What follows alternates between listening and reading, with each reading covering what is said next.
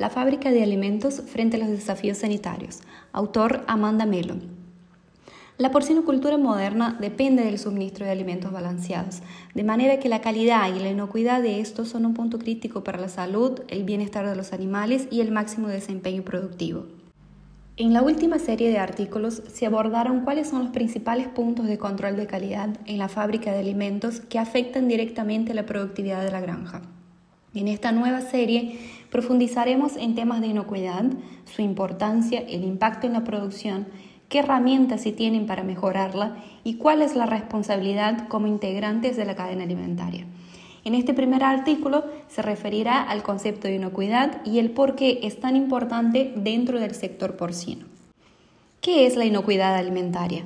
Antes que nada, es fundamental tener en claro el concepto de inocuidad alimentaria.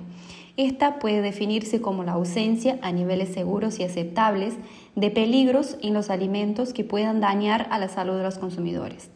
Estos peligros son físicos, químicos o biológicos y en la mayoría de las veces son imperceptibles a la vista, lo que supone un mayor riesgo de contaminación. ¿Cómo puede afectar al sector porcino? La porcicultura moderna, al tener la totalidad de sus animales en instalaciones de producción intensiva, depende del suministro de alimentos balanceados para alimentarlos, de manera que la calidad y la inocuidad de estos son un punto crítico para la salud, el bienestar de los animales y consecuentemente el máximo desempeño productivo.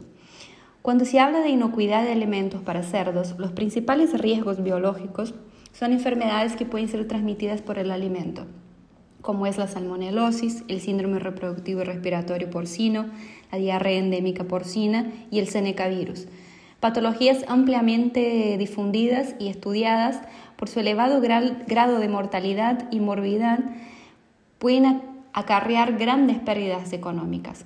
Sin embargo, muy poco se tiene en cuenta el impacto de ofrecer a los animales alimentos con altas cargas microbianas, como por ejemplo anaerobios mesófilos, enterobacterias o presencia de coli, casi siempre interpretados solamente como indicadores de mala higienización en planta.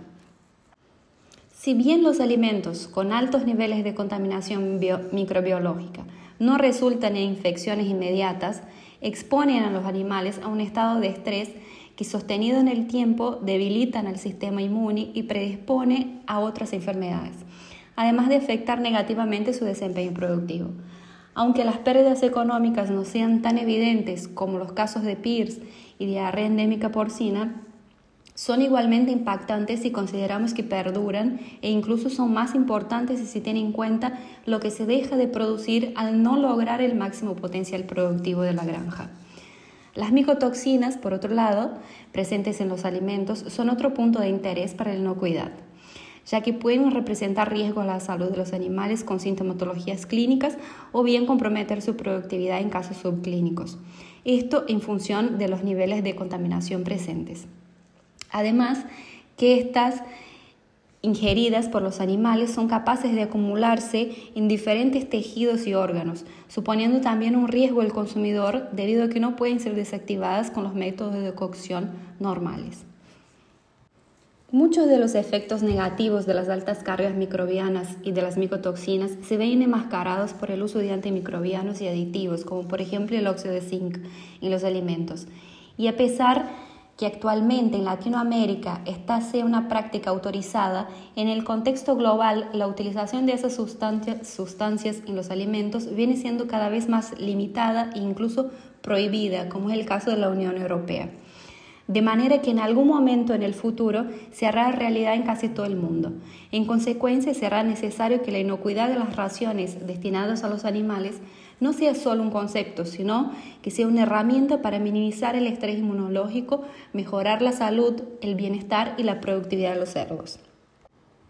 Otros ejemplos de, peligros químicos encontrados en los alimentos de cerdos pueden ser el uso de grasas y aceites de mala calidad así como altos niveles de metales pesados provenientes de subproductos industriales y dioxinas presentes principalmente en materias primas de origen animal.